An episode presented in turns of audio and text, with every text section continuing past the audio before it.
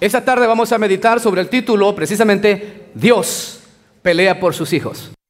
Ese es el título de hoy. Dios pelea por sus hijos. ¿Cuántos hijos de Dios hay aquí? Hijas de Dios. Entonces yo, yo quiero que tome bien en consideración esto. Dios pelea por usted. Y escuche esta declaración. El que se mete con los hijos de Dios, se mete con Dios mismo.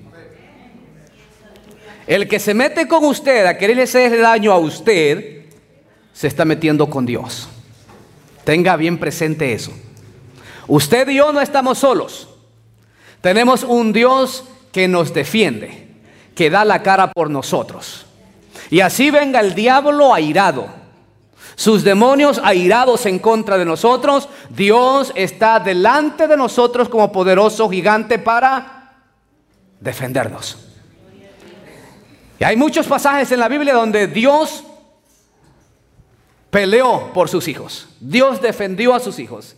Y un ejemplo muy típico que, nosotros como iglesia conocemos, el de aquel hombre llamado Saulo de Tarso.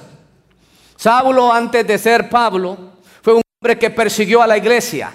Un hombre aferrado a su tradición, a su religión, pensaba que aquellos llamados cristianos estaban haciéndole daño a Dios y comenzó a perseguirlos, encarcelaba a unos, mataba a otros y tanta cosa que comenzó a hacer. Pero de pronto aparece Jesucristo en una tremenda eh, visión que él tuvo, una tremenda experiencia que él tuvo y le dice las siguientes palabras, Saulo, Saulo, ¿por qué me persigues?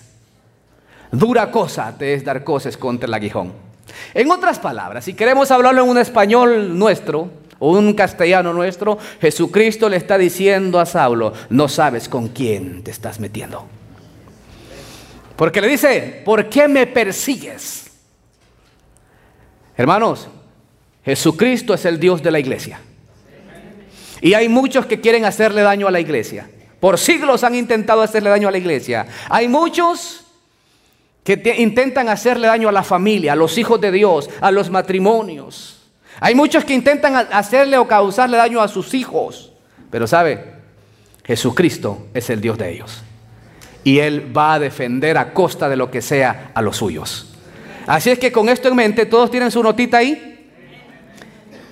Ahí solamente unas frases son las que va a ir poniendo, pero trate de llenarlo para que cuando se lleve su notita a casa, y si lo deja en blanco, pues no va a saber qué quise decir ahí, ¿verdad? Así es que ahí en la pantalla van a aparecer las respuestas. ¿Qué le parece? Así que tome nota, que no se le vaya a escapar ni una, pero tampoco vaya a perder, no, se me vaya a desenfocar, ¿ok? Así que vamos a, tratar de, meditar, sé que son varios versículos, pero vamos a tratar de, compactar eh, bastante información que aquí tenemos. Pero es importante que nos demos cuenta lo que este capítulo 14 de Éxodo dice. Personalmente, el capítulo 14 de Éxodo es uno de, los, es uno de mis favoritos. Porque en este capítulo 14, hermanos y hermanas, aparece de una manera bien explícita, explícita, de cómo Dios actuó a favor de su pueblo Israel. Casi de una manera gráfica vemos a Dios peleando a favor de su pueblo. Es increíble cuando yo leo este capítulo y yo me gozo, hermanos, si es que yo estoy guay, ahora ir a pasar a Faraón y ahora cómo Dios va a actuar. Es increíble. Me gozo cuando leo este capítulo y dije, Señor, yo sé que como iglesia necesitamos aprender algo de este capítulo, de lo que tú hiciste a favor de tu pueblo Israel. Amén, hermanos. Muy bien, de una vez vamos a entrar en materia, por decirlo así. Quiero que me siga yéndonos allá un poquito atrás de lo que hemos leído. Todos sabemos que el pueblo de Israel estuvo cautivo por un periodo de 400 años en Egipto. Llegó el momento, aunque la profecía, aunque Dios ya por medio de Abraham, o Dios ya le había dicho a Abraham que su descendencia sería muy numerosa en la tierra, pero dijo, ten por cierto que tu descendencia será esclava, esclava en tierra ajena. Le dijo así. Y muchos años después, obviamente, los que han leído esta historia, eh, nos hemos dado cuenta cómo el pueblo de Israel se comienza a multiplicar, a multiplicar, y cómo de Canaán los hijos de Israel llegan a Egipto por medio de José y por medio de Jacob. Pero lo cierto es que cuando ellos comienzan a multiplicarse, a hacerse grandes, fuertes, tuvieron temor los egipcios y finalmente los terminaron esclavizando por 400 años. Pero Dios había dicho que también llegaría un día cuando los rescataría, los salvaría, les daría libertad. Y aparece que el gran hombre Moisés, al cual Dios ya previamente había preparado para esta tremenda misión. El pueblo finalmente sale libre de Egipto. Y la Biblia, vamos a verlo más adelante, que dice con mano poderosa, siendo guiados por Moisés.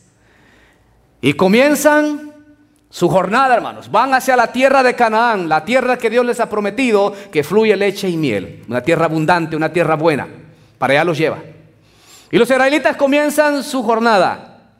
Y aquí comienza todo. Cuando ellos comienzan a salir, cuando viajan por el desierto, recuerden que ellos han salido a una noche terrible allá en Egipto, cuando Dios tiene que dar muerte a todos los primogénitos tanto de los egipcios como de las bestias, dice la Biblia.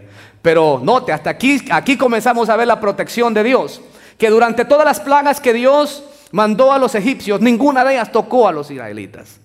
Y cuando los primogénitos mueren, ninguno de los primogénitos de las familias de los judíos mueren. ¿Por qué? Porque es el pueblo escogido de Dios y Dios ha prometido guardarlos. Así es que finalmente el pueblo sale y comienzan a caminar por aquel desierto. Faraón ya ha dado la orden que se vayan, que se vayan. Y cuando van, hermanos, de camino, comienzan los obstáculos. Porque escúcheme esto, no importa que Dios esté con nosotros, no importa que Dios haya prometido grandes cosas, lo cierto es que hay algo de lo cual usted y yo no nos podemos librar y son de problemas, obstáculos, dificultades en la vida. Pero Dios ha dicho que los lleva a la tierra de Canaán. Y llegan a un sitio, y aquí vamos a empezar eh, viendo en primer lugar la declaración que Dios le hace a Moisés. Ahí creo que lo tienen en sus notitas, la declaración de Dios a Moisés. Recuerda, el pueblo ya comenzó a salir y ya llegaron a un sitio. Y aquí viene lo que vamos, lo que va, la primera cosa que usted va a escribir ahí. No, ahí dice la declaración de Dios a Moisés. ¿Qué es lo que le declaró en primer lugar? Le declaró el lugar donde debían acampar. Ahí ponga rapidito acampar.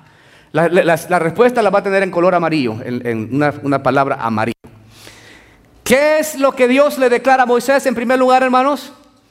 El lugar donde tienen que acampar. Veamos lo que dicen los versículos 1 y 2 del capítulo 14 de Éxodo. Ahí está en la pantalla. Dice, habló Jehová a Moisés diciendo, di a los hijos de Israel que den vuelta y acampen delante de Piairot entre Migdol y el mar hacia Baal Zephon. Delante de él acamparéis junto al mar. Hermanos, noten este detalle. Dios ha liberado al pueblo. Y cuando decimos la declaración de Dios a Moisés, estamos diciendo que Dios es siempre el que da las indicaciones. Dios es siempre el que tiene el control de todas las situaciones. Dios es el que siempre toma la iniciativa, da la instrucción que se debe seguir. Si bien es cierto, yo los llevo a, la tierra de Canaán, quiero que sepan que yo soy el que voy dando las instrucciones. Yo voy marcando la pauta. Ustedes simplemente me siguen y me obedecen. Es importante esto, que cuando Dios da una declaración, tiene que ser creída y obedecida de parte de sus hijos. Así es que eso es lo primero que notamos acá. Cuando Dios da las instrucciones a Moisés, le dice, acampen en cierto sitio. No necesito que se queden ahí. Y la, la pregunta es, ¿por qué Dios pidió que acampara en ese lugar? ¿Por qué no en otro? Porque Dios que lo conoce todo, sabe perfectamente cuál es el sitio donde vamos a estar más seguros. Amén. Veamos la segunda declaración. Le declaró también lo que Faraón diría acerca de ellos. Ahí dice, diría. Ahí en el espacio ponga diría. Primero, la declaración de Dios estuvo basada en que les indica el lugar donde deben acampar. En segundo lugar, le declara lo que Faraón diría acerca de ellos. ¿Qué es lo que dijo Faraón? Versículo 3. Dice, porque Faraón dirá de los hijos de Israel, encerrados están en la tierra, el desierto los ha encerrado. Faraón conocía bien esos lugares. En otras palabras, notamos aquí que como que Faraón tuvo una, un cambio de idea, un cambio de mente, como que volvió en sí. Y ya vamos a ver más adelante que él dice, ¿qué es lo que hemos hecho? Así que cambia de idea y dice, ah, se nos fueron los judíos, se nos fueron los israelitas, pero ¿saben qué? Están encerrados. No tienen para dónde ir porque ahí frente a ellos van a tener al mar rojo, a los costados van a tener las montañas. Están encerrados en el desierto, ahí los vamos a capturar. ¿Sabía usted? Y quiero, quiero que sepa lo siguiente. Un relato como esto no debe quedar solamente en relato. Para que ya vayamos eh, marcando la pauta de lo, a donde yo quiero llegar con todo esto, usted como hijo de Dios, como hija de Dios, usted viene a formar el pueblo de Dios, lo cual se conoce como la iglesia. Amén. Usted y yo, antes de conocer a Cristo, estábamos siendo dominados y esclavizados por el pecado. Amén. Éramos esclavos del pecado. Nuestro amo era Satanás. Pero un día Cristo apareció en nuestro camino y nos libertó del poder del pecado, del poder de Satanás y nos ha dado libertad. Quiero que sepa que en este caso, Egipto va a representar en, este relato, lo que yo quiero compartir con ustedes, representa la vida de esclavitud que teníamos. Egipto representa la vida de esclavitud que teníamos. Faraón lo va a representar el diablo. El mar que, están a punto de llegar representa el mundo, porque siempre que en la Biblia se menciona mar, el mar siempre representa el mundo o multitudes. Entonces, en este caso, nosotros espiritualmente hablando, hemos salido del mundo Hemos salido de Egipto. Dios nos ha libertado. Dios nos ha libertado del poder de Satanás. En este caso libertó al pueblo de Israel del poder de Faraón. Entonces, y comienza la jornada nuestra. Desde el día que aceptamos a Cristo, usted y yo hemos comenzado una travesía. Hemos comenzado una jornada. No vamos a Israel, vamos a la Canaán celestial. Pero en este camino vamos a encontrar muchos obstáculos, muchos problemas, muchas dificultades, muchas oposiciones. Pero bien, vayamos una vez más. Ahora Faraón Está diciendo que los israelitas los tiene rodeado del mar, el, perdón, del desierto. No hay para dónde vayan. ¿Sabía usted que muchas veces el diablo, eso es lo que llega a decir de los hijos de Dios, especialmente cuando usted tiene poco tiempo de estar convertido? Dice, ah, este no tiene mucha fuerza. Este dice que aceptó a Cristo y que va a seguir a Cristo. Ah, pero ya le van a llegar los problemas y ahí, en esos problemas va a quedar encerrado. Así es que ahí va a quedar como presa fácil para yo volverlo a traer a la esclavitud. Porque el propósito de Faraón hasta este punto es seguir a los israelitas para traerlos de nuevo a la servidumbre. Quiero que sepa que una de las cosas que el enemigo siempre ha querido y quiere y va a seguir queriendo acerca de los hijos de Dios es tenerlos esclavizados. Pero la Biblia dice que si el Hijo os libertare, seréis verdaderamente libres. Y usted y yo que hemos puesto nuestra confianza en Cristo, somos libres. Somos libres. Y ya no estamos más sujetos a la esclavitud del pecado ni del diablo. ¿Cuántos de los que están aquí son libres? Amén. Por lo tanto, no importa lo que el enemigo esté tramando. Oh, los problemas lo tienen encerrado. Las dificultades lo tienen ahí cercado. Ya no tiene para dónde agarrar. Pero el Dios que nos ha libertado ha dicho que va a ir con nosotros. Amén. Pues veamos rápidamente la tercera cosa que Dios le declara a Moisés. Le declaró que endurecería el corazón de Faraón para que los persiguiera. Dios le está declarando todo lo que va a acontecer. Okay, les dice dónde acampen, les dice lo que Faraón va a decir de ellos, y ahora le dice que él, Dios, va a endurecer el corazón de Faraón, y en otras palabras está diciendo acá, mira, no creas que Faraón solamente va a decir algo, no. El corazón de Faraón se va a endurecer de tal manera que va a querer perseguirlos. ¿A poco no es lo mismo que ocurre con el creyente? Pedro lo dice claramente en su primera carta. Él dijo, porque sed sobrios y velad porque vuestro adversario el diablo, como león rugiente, anda alrededor buscando a quien devorar. ¿Por qué? Porque el propósito del enemigo es no solamente esclavizar, sino destruir. El ladrón no ha venido sino para matar, hurtar y destruir. Pero no se olvide que la segunda parte de ese texto dice, pero yo he venido para que tengan vida y vida en abundancia. Entonces el versículo 4, la primera parte de ese versículo dice, y yo endureceré el corazón de Faraón, ¿para qué? Para que lo siga. ¿Cuántas veces ustedes han sentido como que verdaderamente el enemigo los anda persiguiendo? ¿Los hermanos de aquí a este lado? No los persigue a ustedes. ¿Y ustedes, hermano? Ustedes son quizás más carnales, ¿verdad? Aquí como que hay más santidad. ¿Cuántos de ustedes son perseguidos por el diablo? Hermanos, ese ingrato no descansa. Ese no dice, no, ya me cansé de seguir este aleluya. No, no se va a dar por vencido. Lo va a perseguir, no una vez al mes, todos los días. Lo va a perseguir. Y note que el faraón aquí dice, lo voy a seguir. Yo los necesito de regreso acá. Cuando usted y yo aceptamos a Cristo, es un elemento menos que va al infierno. Es un elemento menos que le va a brindar adoración a Satanás. Y dice, no, no, yo lo quiero para atrás, yo lo quiero de regreso. Mas Dios dice, no, no, yo los he transferido a usted del reino de las tinieblas al reino de su amado Hijo. Usted y yo ya no pertenecemos a las tinieblas, ya no pertenecemos al dominio de Satanás, ahora pertenecemos al reino de Cristo. Y esa es una gran bendición. Y eso, eso, mis hermanos, a Satanás no le gusta. No le gusta que libre, no le gusta que usted sea bendecido, no le gusta que usted adore a su Dios, no le gusta. Él quiere su adoración de regreso, quiere su servicio de regreso. Por eso lo va a perseguir, por eso lo va a perseguir. Y sabe, hay algo más, porque sabe perfectamente cuál es el futuro suyo. Y también sabe cuál es el futuro de Él.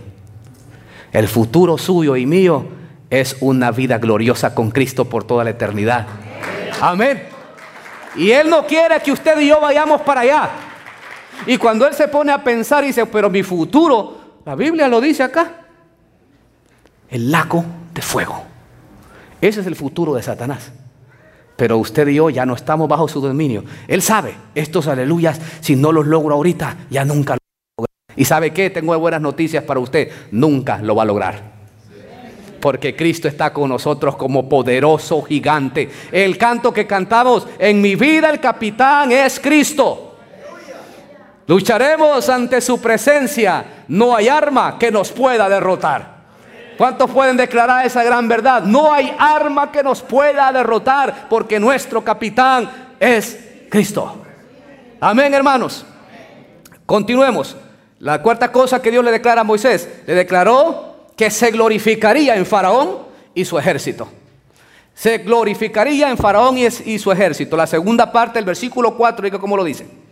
Y seré glorificado en Faraón y en todo su ejército, y sabrán los egipcios que yo soy Jehová.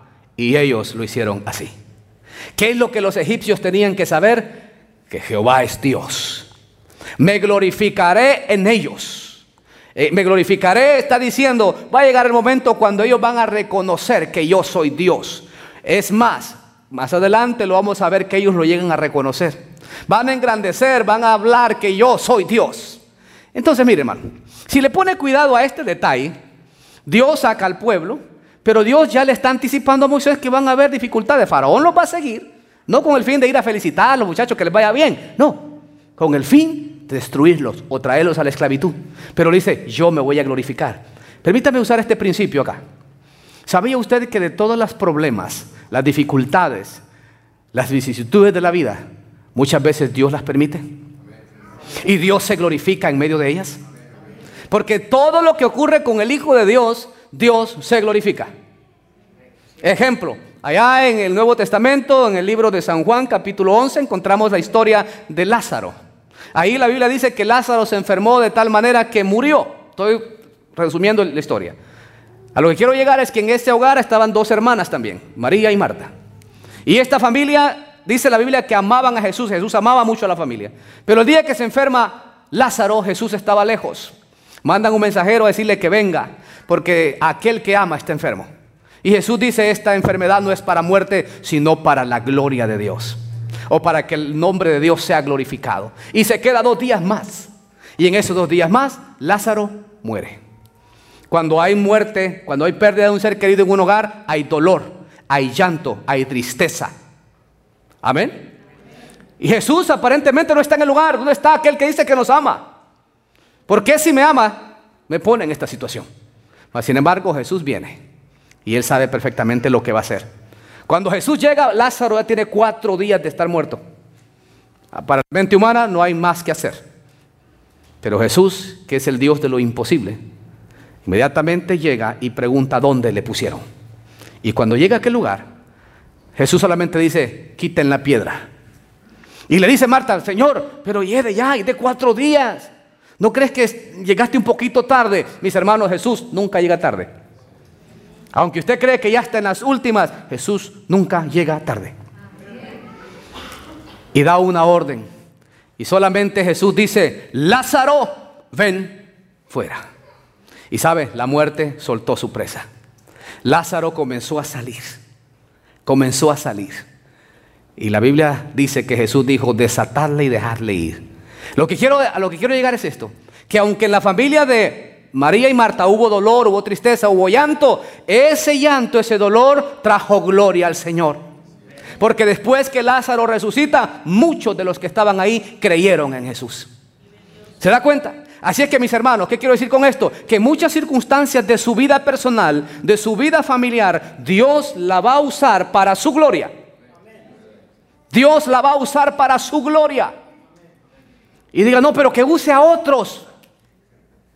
Pues ¿qué cree? No, lo quiere usar a usted. Lo quiere usar a usted también, ustedes que me están viendo acá.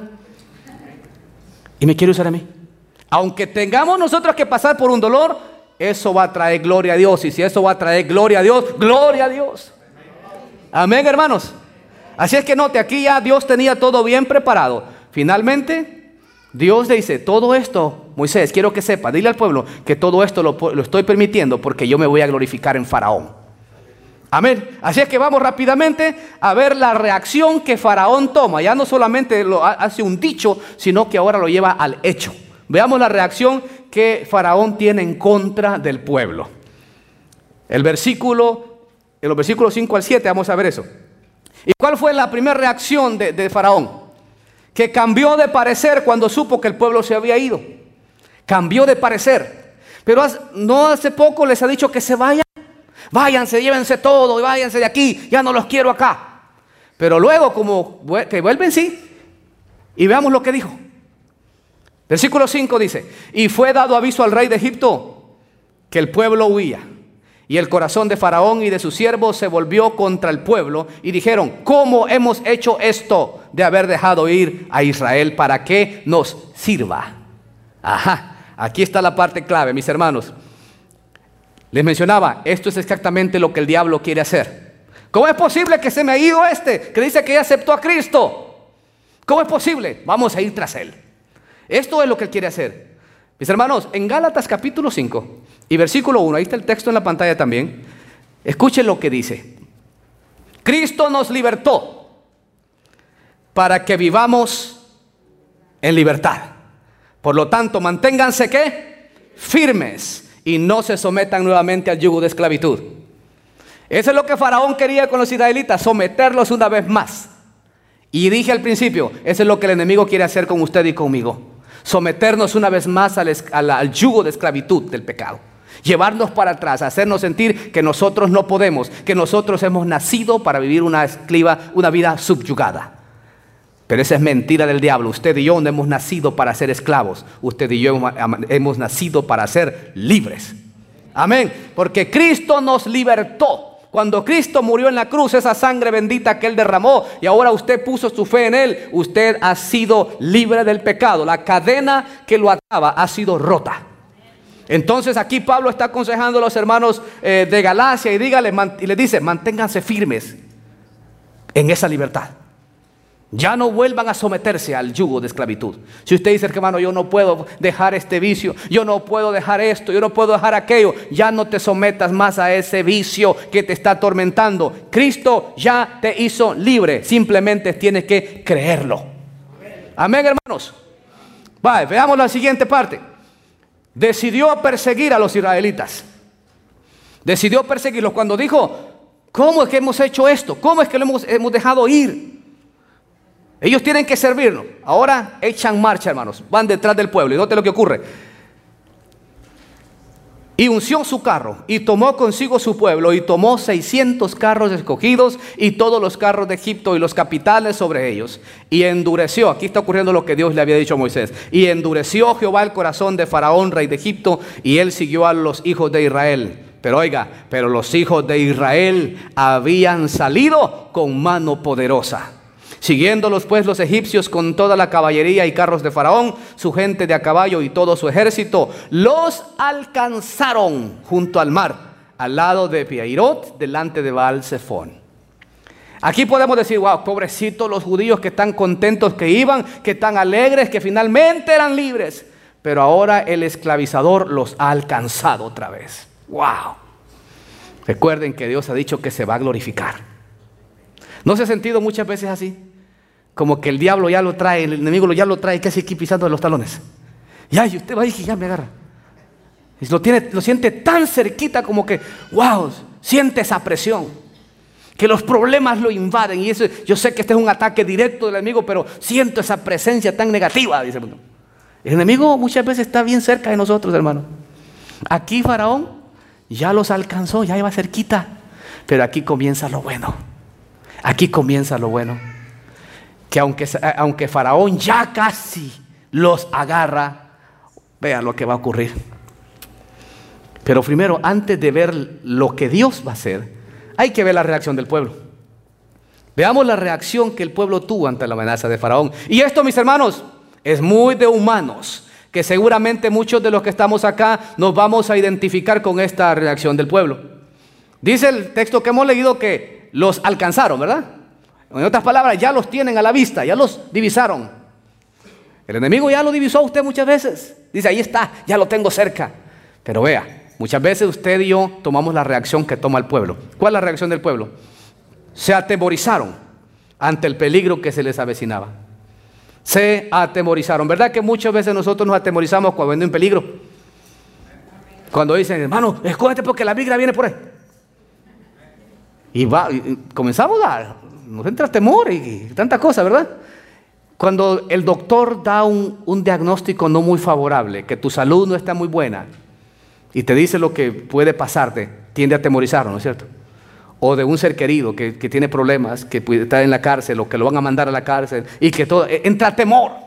Pero aquí quiero que veamos que no estamos solos. Veamos la reacción del pueblo.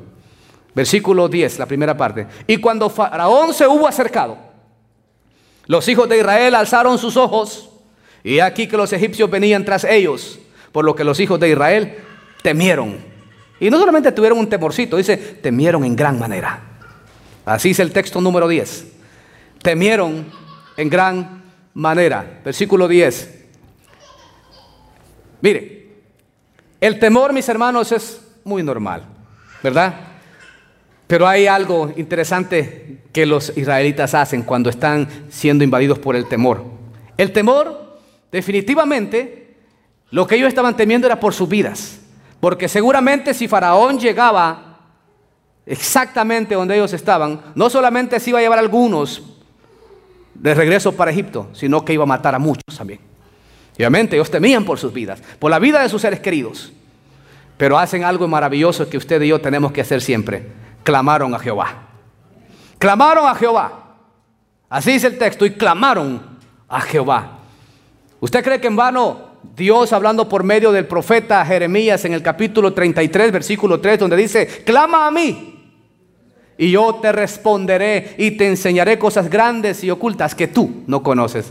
Esa expresión, cosas grandes y ocultas, es exactamente lo que está a punto de ocurrir con los israelitas acá.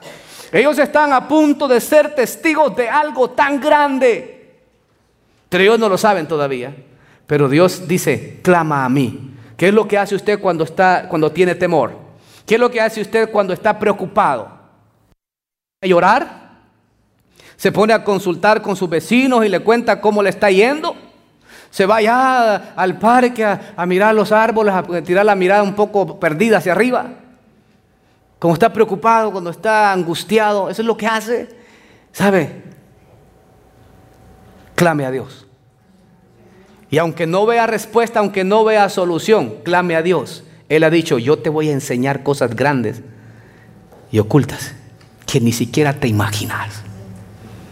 Porque Dios al cual usted y yo servimos, el Dios que nos ha libertado, ha prometido guardarnos. Pero aquí, quise poner esta parte porque es importante que dentro del temor, dentro del clamor, hay otra acción un poco mala de parte del pueblo. Porque lo está viendo desde el punto de vista humano y la tercera cosa que hacen es que se quejan en contra de Moisés. Note, claman a Dios, pero se quejan en contra del siervo. Claman a Dios, pero están quejándose en contra del líder. ¿Por qué dice el texto? Oiga, 11 y 12. Y dijeron a Moisés, ¿no había sepulcros en Egipto que nos ha sacado para que muramos en el desierto? ¿Por qué has hecho así con nosotros que nos has sacado de Egipto? ¿No es esto lo que te hablábamos en Egipto diciendo, oiga lo que decían, déjanos servir a los egipcios, porque mejor nos fuera servir a los egipcios que morir nosotros en el desierto. Ellos aquí están dando una, una, expresión de ya estamos terminados. Pero no acaba de clamar a Dios, pues. Y ahora están quejando en contra del siervo. Como que dices, tu culpa que estemos acá. Es tu culpa que estemos pasando esto. Te dijimos, déjanos, queremos ser esclavos mejor. Imagínense lo que Dios ha de haber pensado de ellos. Muchas veces nos ocurre eso, hermanos. Cuando pasamos ciertas situaciones, a veces pensamos que es siervo de Dios. A veces pensamos que es culpa del líder. Cuando Dios dice, no, no es culpa de ninguno. Yo he preparado todo esto porque lo que viene es grande. Yo quiero que ustedes comiencen a pasar esta etapa porque lo que se avecina es muy grande. Y para que ustedes me den gloria ya en lo grande, tienen que darme gloria aquí en el problema primero. Hay que tener cuidado con eso. Que no comenzar a apuntar para acá, apuntar para allá y ver quién es el culpable. No, hay que ver qué es lo que Dios quiere lograr con todo esto. Y recuerden, Él se va a glorificar. Y aquí vienen los, uh, las palabras poderosas de las que leímos al principio. Y, y precisamente son las palabras de Moisés al pueblo. En medio de todo aquel caos, del temor, del clamor y de la queja, vienen las palabras de ánimo de parte del siervo de Dios. Y vea las palabras que él dice. Y Moisés dijo al pueblo, ¿qué es lo que le dijo? No temáis, estad firmes y ved la salvación que Jehová hará hoy con vosotros, porque los egipcios que habéis visto, nunca más para siempre los veréis. Jehová peleará por vosotros y vosotros estaréis tranquilos. Ese problema que te está atormentando, nunca más para siempre lo vas a ver. Veamos qué es lo que está acá. Aquí hay cinco cosas que Moisés les ha dicho. Hay cinco cosas. La primera es, les dijo que no tuvieran temor, temor. No tengan temor. Y la segunda que les dice es, les declara que se mantuvieran firmes. Amén. Note que la firmeza, cuando usted combina el temor con la firmeza, lo que está diciéndoles Moisés aquí es, miren muchachos, sí, ahí viene, ahí viene Faraón y viene bravo. Ahí viene armado hasta los dientes. Viene detrás de ustedes. No tengan temor, manténganse firmes, porque el Dios que los sacó de Egipto está aquí con ustedes.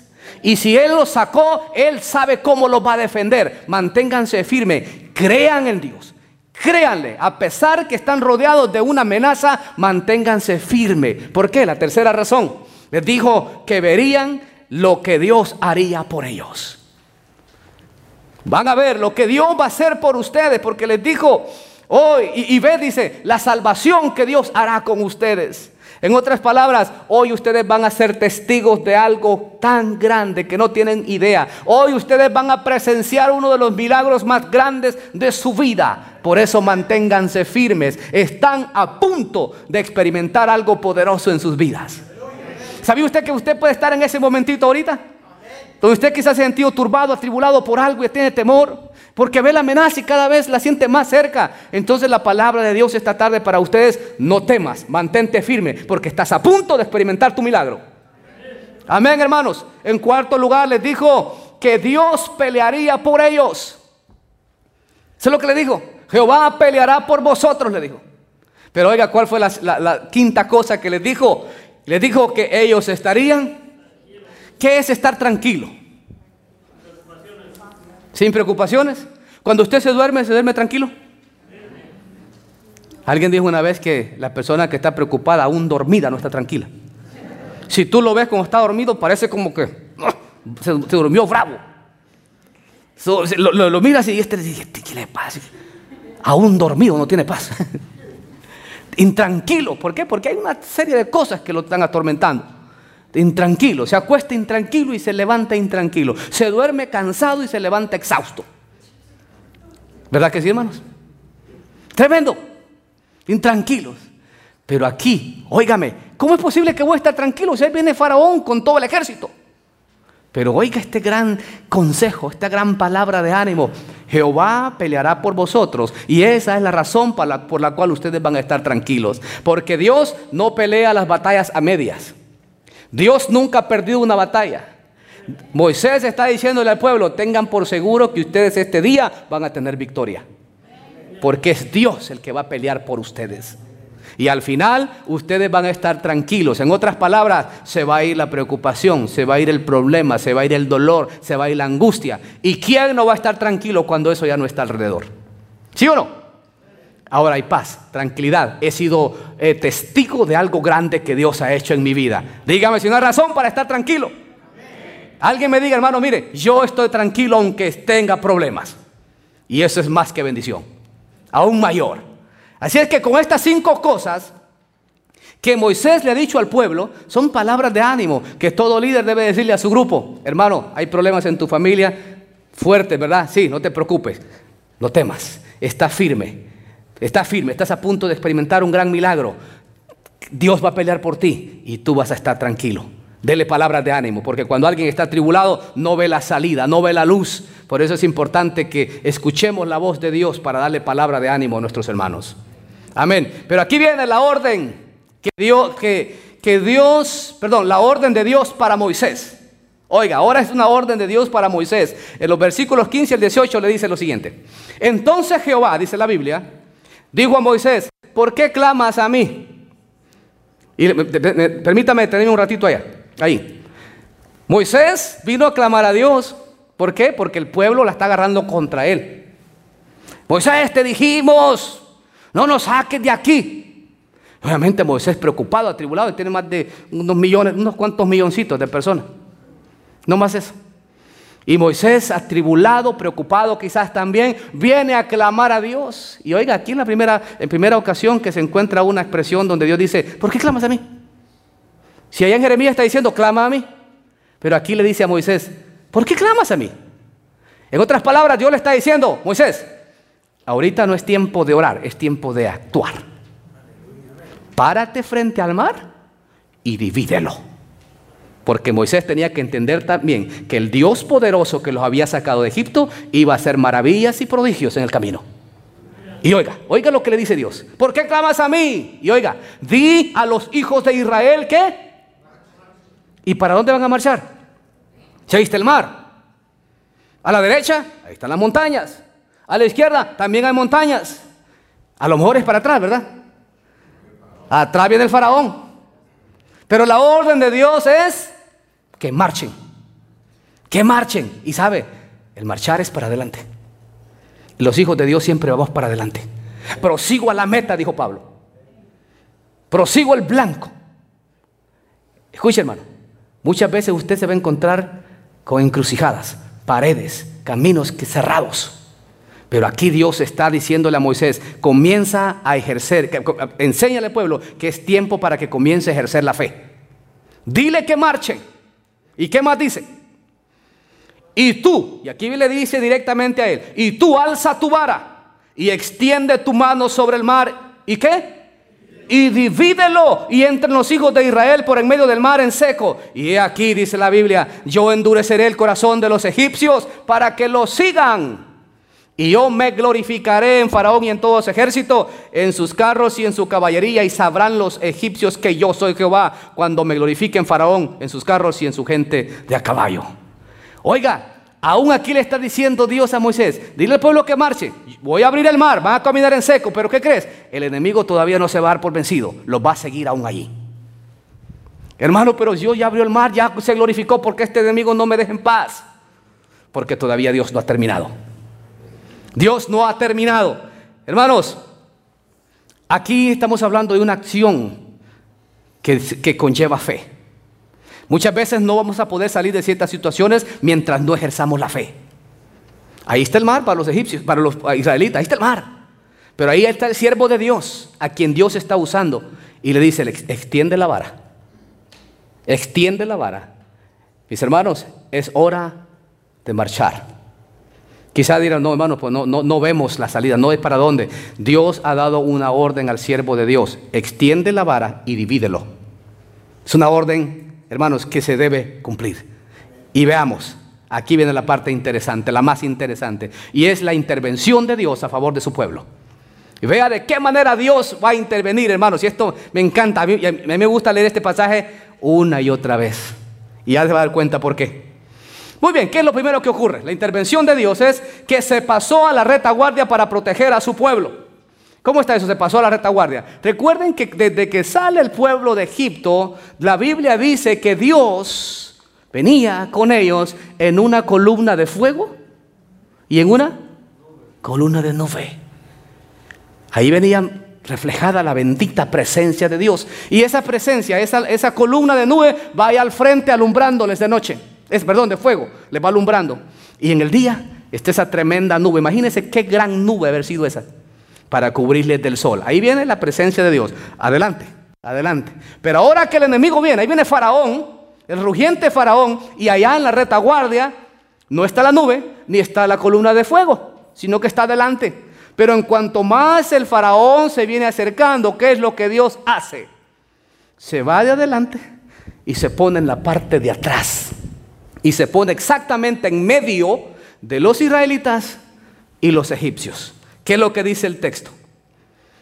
19 y 20. Y el ángel de Dios que iba delante del campamento de Israel se apartó e iba en pos de ellos. Asimismo la columna de nube que iba delante de ellos se apartó y se puso a donde? A sus espaldas. E iba entre el campamento de los egipcios y el campamento de Israel. Y era nube y tinieblas para aquellos y alumbraba a Israel de noche. Y en toda aquella noche nunca se acercaron los unos de los otros.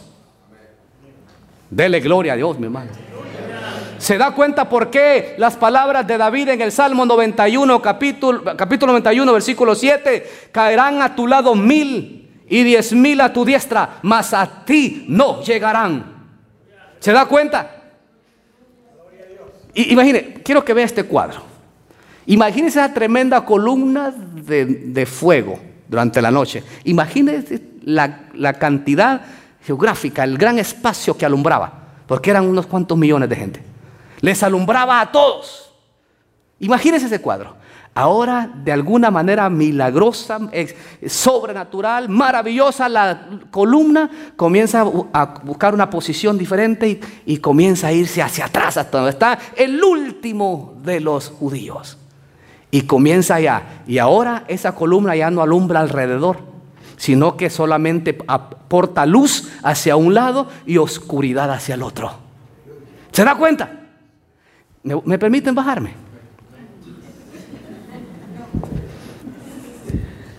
Hermanos, esto es emocionante. Esto es emocionante. Si, si, capta esto, ya captó tu mensaje. La presencia de Dios está entre usted y el enemigo. La presencia de Dios está entre usted y su problema.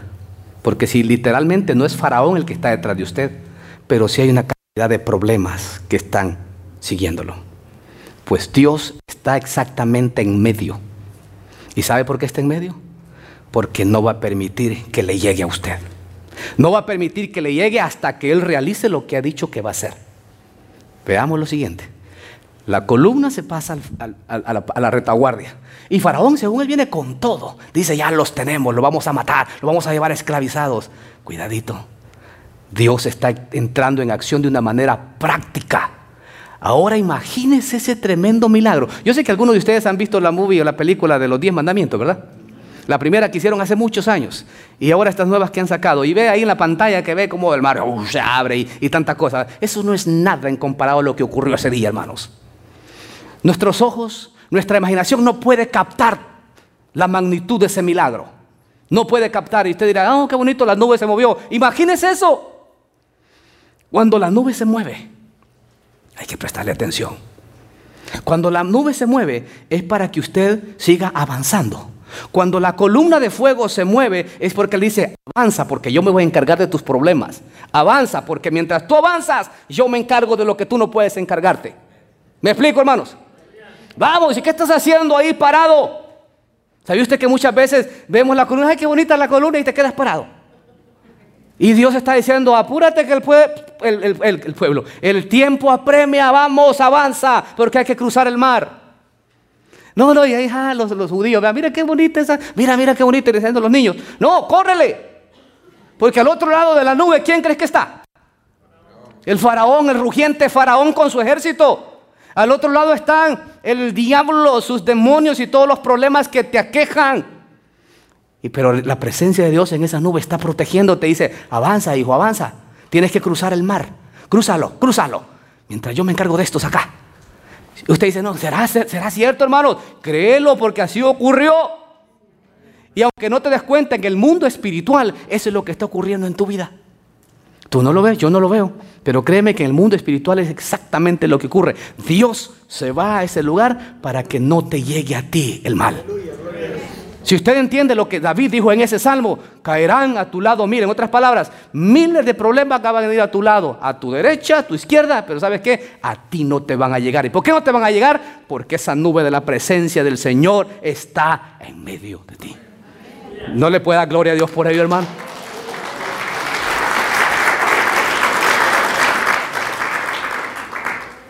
Ahora, fíjense que no solamente se cambió para allá, sino que oiga la segunda cosa que Dios hace, les abrió el mar para que pasaran en seco.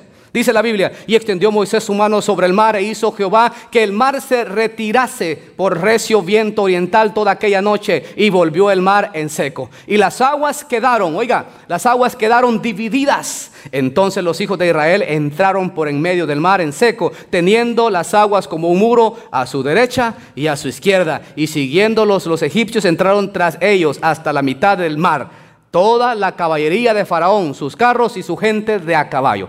Qué, atrevido Faraón, ¿verdad, hermanos?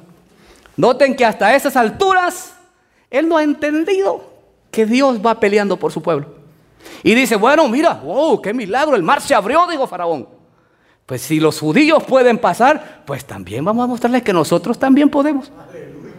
Y se mete Faraón, los, egipcios con su gente de a caballo y comienzan. Por eso aquel coro, ¿eh? Hecho a la mar. ¿Quién hecho? A veces cantamos el coro y no sabemos de qué está hablando, ¿verdad? La, la, la, la, la, la, la, la. El faraón se metió también a, caminar por esa autopista que Dios acaba de hacer. Porque el diablo siempre quiere aprovecharse de lo que Dios hace de, de sus hijos, por sus hijos.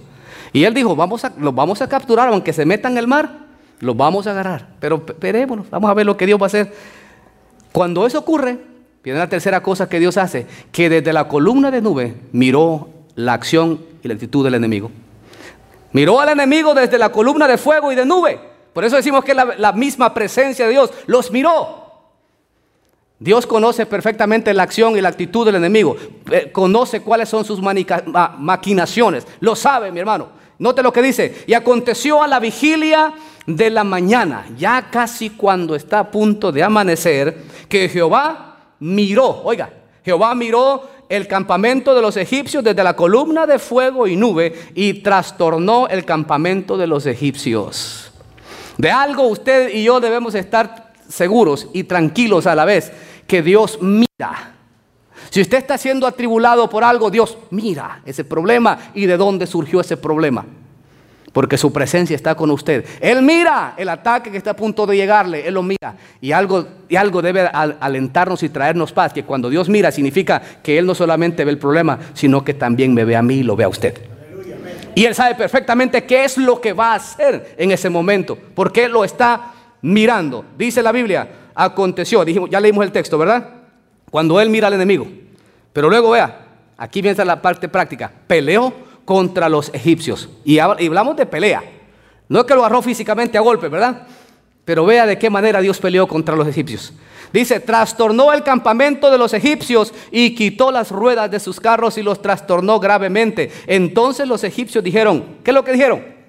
Huyamos de delante de Israel. Y aquí reconocen, porque Jehová pelea con ellos contra los egipcios. Mire hasta dónde se fueron a dar cuenta hasta que ya están casi en medio del mar. Se dan cuenta que Dios ha venido peleando por su pueblo. Y dicen, huyamos. Aquí, aquí me, llama la atención aquellas palabras que, que Cristo dijo, hablando del enemigo de los creyentes. Vendrán por un camino, pero se irán por siete. Cuando vean mi gloria, cuando vean mi poder, cuando vean lo que estoy haciendo con ustedes.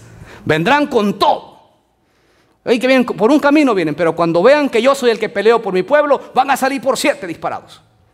Y aquí los egipcios se dan cuenta que la razón por la cual no han podido vencer a Israel, porque Jehová está peleando por ellos. Esto es lo que Dios había anticipado a Moisés. Me glorificaré en Faraón y los egipcios sabrán que yo soy Jehová. Y aquí lo están declarando. Ya no podemos porque ningún egipcio, ningún israelita nos ha tocado. Las llantas de los, las ruedas de los carros se comienzan a desbaratar. Comienzan a caer al piso. Y una serie de cosas que comienza a acontecerles. Y se dan cuenta, no, esto no es otra cosa que mano de Dios. Y quieren huir. Pero ahí vemos la parte final. Dios destruyó a los egipcios. Y veamos los versículos 26 y 28. Y Jehová dijo a Moisés, Extiende tu mano sobre el mar para que las aguas vuelvan sobre los egipcios, sobre sus carros y sobre su caballería. Entonces Moisés extendió su mano sobre el mar y cuando amanecía el mar se volvió en toda su fuerza y los egipcios al huir se encontraban con el mar y Jehová derribó a los egipcios en medio del mar y volvieron las aguas y cubrieron los carros y la caballería y todo el ejército de Faraón que había entrado tras ellos en el mar no quedó de ellos ni uno, porque Dios pelea por su pueblo. Pero hay algo, antes de terminar, que yo quiero captar su atención acá. Y es lo siguiente, que aún para desarrollar ese tipo de milagros, Dios siempre hace uso del recurso humano. ¿Cómo, cómo está eso? ¿Por qué Dios no abrió el mar por sí solo? ¿Por qué Dios no cerró el mar él solo? ¿Por qué le tuvo que decir a Moisés? Le dijo, tú, extiende tu vara y divídelo. Y ahora le vuelve a decir a Moisés, tú, cierra el mar. ¿Se da cuenta? ¿Usted cree que Dios puede hacerlo todo solo? Claro que Él puede hacerlo solo, pero Él quiere usarlo a usted y a mí. Él quiere que usted y yo formemos parte activa del milagro que Él va a realizar. ¿Se acuerda lo que Jesús le dijo allá a María y a Marta? Quiten la piedra. Si Jesús es poderoso y sabía el milagro que iba a, realizar, ¿por qué no movió la piedra Él o por qué no la palabra se movió la piedra sola? Porque Él siempre quiere que usted y yo hagamos lo posible porque Él se va a encargar de lo imposible. Y, lo posible es mover esa piedra. Hay fuerza humana para hacerlo. Aquí hay fuerza humana para que Moisés extienda la, la vara. Hay fuerza humana para que Moisés vuelva a decir lo mismo, para cerrar el mar. Pero Dios dice, yo me encargo de cerrarlo, yo me encargo de abrirlo y yo me encargo de eliminar a los enemigos. Yo me encargo de resucitar a Lázaro, porque eso no lo pueden hacer ustedes, pero ustedes sí pueden mover la piedra. Y esta tarde Dios te puede estar diciendo, quita la piedra, porque yo quiero glorificarme, pero tienes que moverla mueve la piedra. En esta tarde Dios te está diciendo, extiende tu mano y abre el mar para que puedas pasar. Y quizás ya estás pasando, ahora Dios te está diciendo, extiende tu mano y cierra el mar. Y quizás usted todavía no ha extendido su mano y no ha obedecido la voz de Dios. El mar no se ha cerrado y el enemigo ahí viene, ahí viene, viene todavía. Es necesario cerrarlo. ¿Sabe por qué? Para destruir al enemigo. Que qué bonito, yo voy terminando todavía por este camino tan bonito que Dios me abrió. Pero dice, ciérralo ya que el enemigo ya casi te alcanza, ciérralo. Dios lo puede hacer, pero dice, no, necesito que tú ejerzas la fe y comiences a obedecer. Extiende tu mano y cierra el mar. ¿Sabía usted que puede hacer que muchos en esta tarde estemos aquí todavía con el mar abierto? Y el mar abierto significa que el enemigo tiene acceso. Es hora de cerrarlo. Es hora de cerrarlo. Y Moisés extiende su mano, su vara, y el mar se viene con toda su fuerza. Pero hay algo importante de este milagro, que todavía no han pasado al otro lado, todavía van a medio mar. Pero sabe que cuando el mar se cierra, solamente se cerró una parte. La parte exactamente donde vienen los egipcios. Porque después de eso, vea lo que ocurre. ¿Por qué estoy diciendo eso? Porque Dios hizo que su pueblo continuara su camino por el medio del mar en seco, sanos y salvos. Es la siguiente parte de, lo que Dios hace por su pueblo. Dios hizo que los, eh, los israelitas continuaran su camino por en medio del mar en seco, sanos y salvos. Entonces, ¿cuál mar se cerró? El mismo mar. Pero el poder de Dios es tan grande que solamente cerró la parte donde estaba el problema. Cerró únicamente la parte donde estaba la amenaza, donde estaba el peligro. hermano y hermana, cápteme esto. Eso es lo que Dios quiere hacer con los problemas que usted está enfrentando. Dios va a realizar el milagro de tal manera que únicamente lo que se va a ver afectado es el área donde están los problemas. Porque después de ello, usted va a continuar su camino sano y salvo. Amén, hermanos. ¿Cuántos creen esa gran verdad? Y aquí dice, cerramos con el versículo estos. Y los hijos de Israel fueron por en medio del mar en seco teniendo las aguas por un muro a la derecha y a su izquierda. Así salvó Jehová aquel día a, Israel de mano de los egipcios. E Israel vio a los egipcios muertos a la orilla del mar. Y vio Israel aquel gran hecho que Jehová ejecutó contra los egipcios. Y el pueblo temió a Jehová y creyeron a Jehová y a Moisés, su siervo. Amén. Vieron a los egipcios muertos.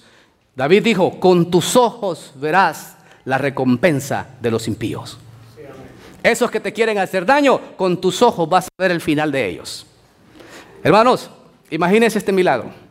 El pueblo de Israel comienza a seguir ya, libre el problema porque ya los egipcios quedaron destruidos. Y ellos continúan su camino.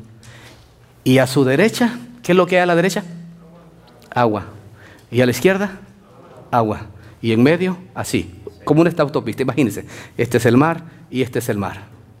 Y aquí va el pueblo va caminando en medio del mar. Pero fíjense en esto. En esta agua y en esta agua seguramente habían peces.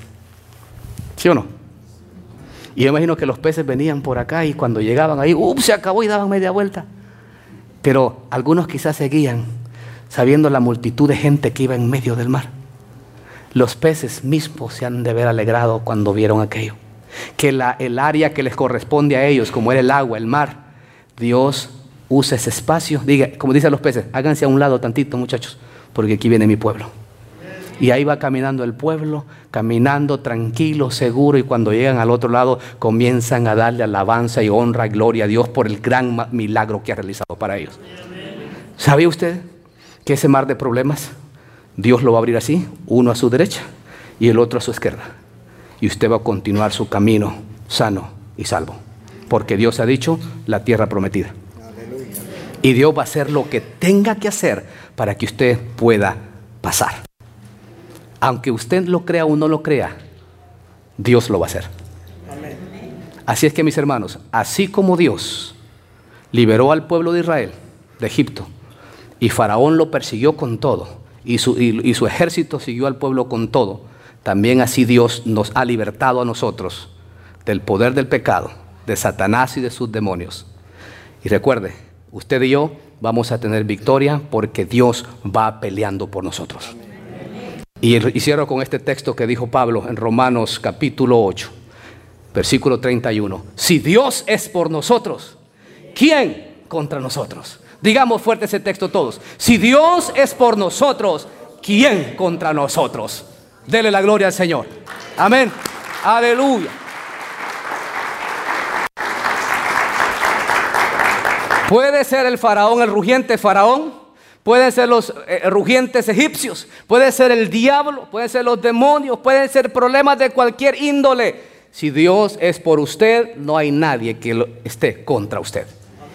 Con Cristo somos más que vencedores. Amén. La gloria sea para el Señor en esta tarde, mis hermanos. Pongámonos sobre nuestros pies y vayámonos pensando en esa gran verdad, que Dios pelea por sus hijos. Amén. Gloria al Señor. Vamos a hacer una oración para darle gracias por lo, por, al Señor por su palabra esta, esta tarde. Amén. Padre bendito, te bendecimos, Señor. Y nuestro corazón, oh Dios, se llena de alegría al saber que vamos siguiendo a un Dios todopoderoso. Es maravilloso saber, oh Dios, que tú peleas las batallas. Tú peleas nuestras batallas, Señor. Es maravilloso saber, oh Dios, que en nuestro camino vamos a encontrar grandes problemas y dificultades y enemigos poderosos. Pero Señor, qué alegría y qué satisfacción trae el corazón el saber que tú vas delante de nosotros como poderoso gigante. Y que tú haces y harás todo lo que sea posible, oh Dios, para rescatar a tus hijos, para proteger a tus hijos. Por lo tanto, bendito Señor, en esta tarde yo te ruego de una manera especial que la vida de cada uno de tus hijos y tus hijas aquí presentes, que son tu pueblo, Señor. Sabemos que ellos enfrentan dificultades, Señor, pero muéstrales tu poder cada día. Muéstrales que tú estás al lado de ellos. Muéstrales que tú no les has dejado solos y que las situaciones que están enfrentando en el momento se van a terminar. Se van a terminar. Que tú de una manera milagrosa vas a actuar a favor de ellos, Señor. Gracias por ser nuestro nuestro Dios, gracias por estar pendiente de nosotros. Recibe toda la honra, toda la gloria en esta tarde. En el nombre poderoso de Jesús te lo pedimos. Amén y amén.